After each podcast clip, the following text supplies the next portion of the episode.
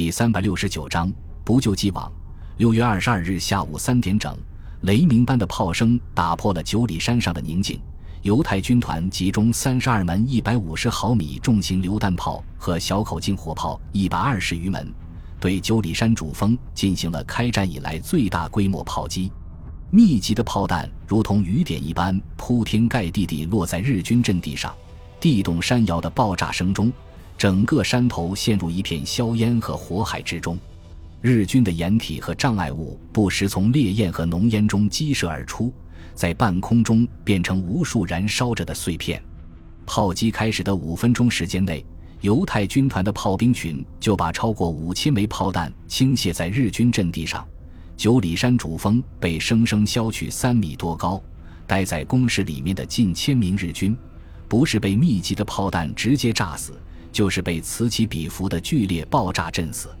十五分钟之后，炮兵开始延伸射击。犹太军团的两个步兵营在数十辆坦克的掩护下，潮水般的冲向日军阵地。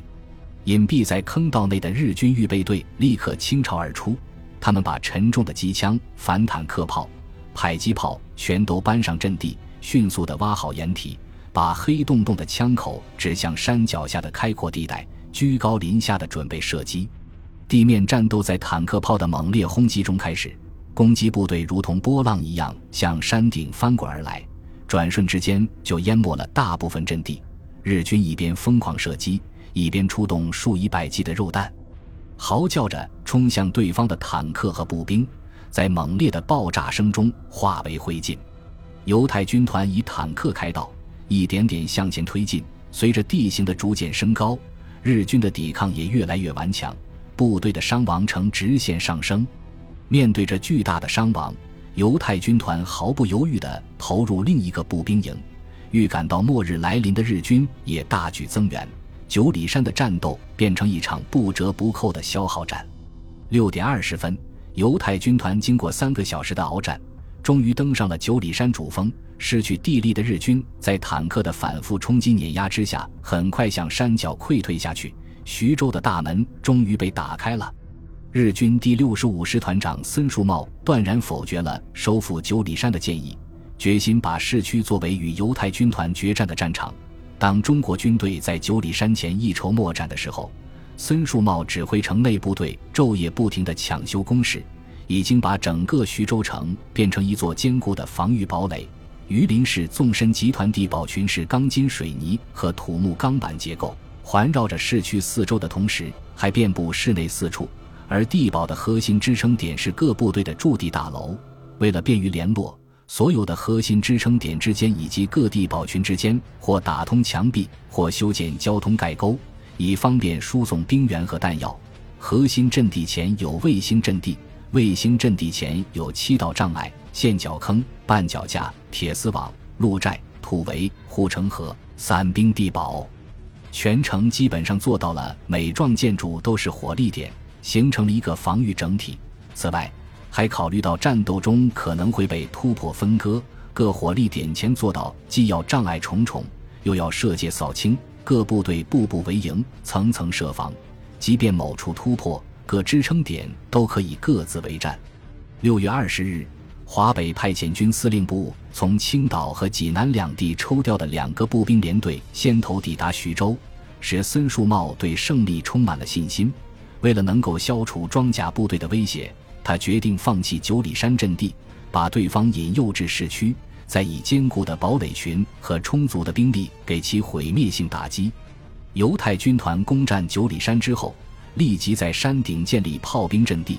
对城区的日军火力点进行不间断射击。与此同时，军团的主力部队调动频繁，汽车、马达和坦克的轰鸣声一直持续到深夜，显然在为突击市区做最后的准备。次日清晨，苦苦等候了一夜的日军感到有些奇怪：犹太军团非但没有发动攻势，连炮击也停止了。早上六点半钟，森树茂接到了派遣军司令部的战报，脸色顿时变得铁青。原来犹太军团已经在夜幕的掩护下悄然撤出徐州，然后经过一夜急行，突然出现在宿县南面增援部队的侧背。猝不及防的第六十四师团等部，在数百辆坦克的凶猛突击下，顿时溃不成军。钢铁洪流就像一把尖刀插进日军阵地，将敌人的防线冲击得支离破碎，然后立即向纵深突进。紧紧跟随在后面的摩托化步兵从突破口中蜂拥而入，猛烈地扫荡日军阵地和步兵。与此同时，宿州城内的守军倾巢而出，夹击日军。日军原本就缺乏足够的反坦克武器，在占据优势的情况下，也没有准备肉弹，故而当少数凶悍的士兵被坦克履带碾压成一堆堆肉泥之后，日军士兵开始像兔子一样四散奔逃。伪军见机不妙，纷纷跪倒在地，缴械投降。经过三个多小时的激烈战斗，日军第六十四师团死伤超过三分之一，连师团长传尹正之都被坦克碾成肉酱。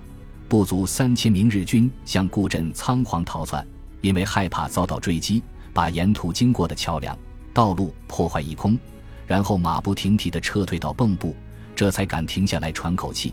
两万余名伪军被击毙，击伤四千余人，除了两千余人逃离战场之外，其余的全部做了俘虏。次日清晨，匆忙打扫完战场之后，犹太军团兵分两路。一个摩托化步兵营沿铁路向南推进，去占领已经被日军放弃的固镇县城。主力部队带着战利品和大批俘虏，马不停蹄地向西南推进，于当天晚上横渡涡河，兵不血刃占领蒙城。此时，皖北民众已经知道犹太军团是自己的部队，不但在沿途夹道欢迎，而且自发组织起来，为部队提供后勤支援。给他们解决了后顾之忧。由于畏惧装甲部队的强大野战能力，孙树茂不敢离开坚固的堡垒，只能派侦察机搜索对方的踪迹，然后再出动航空兵进行攻击。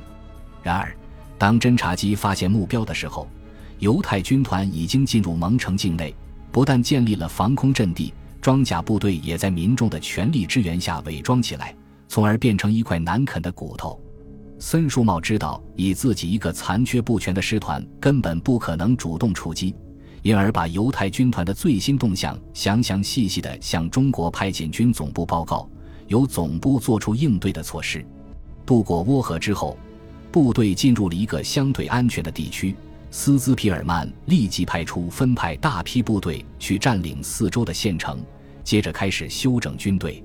考虑到统帅部短时间内无法派出增援部队，斯兹皮尔曼决定直接把俘虏的伪军重新编制起来，让他们来执行地方守备任务，为军团征集粮秣。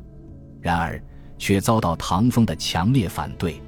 唐风激动地说道：“军团长，对于俘虏的伪军怎么处理，需要最高统帅部来决定，你怎么可以不分青红皂白全盘接收呢？”由于唐风在商丘的时候已经就这个问题提出过疑问，所以斯兹皮尔曼决定和他好好谈谈。唐先生，按照国军的惯例，伪军俘虏是怎么处理的？唐风不假思索地回答道：“罪大恶极的当即处决，情节较轻的释放回家。”斯兹皮尔曼语重心长地说道：“我们正在打仗，又处于敌占区，既没有时间，也没有人力物力来逐个鉴别。”这些人当中的大多数都是土生土长的本地人，如果把他们全部放走的话，很可能又回到日本人那里去，岂不是纵虎归山？可是我们也没有多余的兵力来看押他们，不如进行简单的教育，把他们争取过来。唐风的表情变得严肃起来，说道：“这一万多人全副武装，又时刻待在我们身边，其后果比纵虎归山要严重的多，请军团长再考虑考虑。”斯兹皮尔曼点了点头，说道：“我承认，这样做的确要冒很大的风险，但是除此之外，没有更好的办法了。”说到这里，斯兹皮尔曼紧盯着唐风，耐心地解释道：“这些人参加伪军的原因是多种多样的，但是最主要的原因却是日本的入侵造成的。如果是中国打到日本去，还会有人做汉奸当伪军吗？只要我军战无不胜。”他们自然不会再有二心。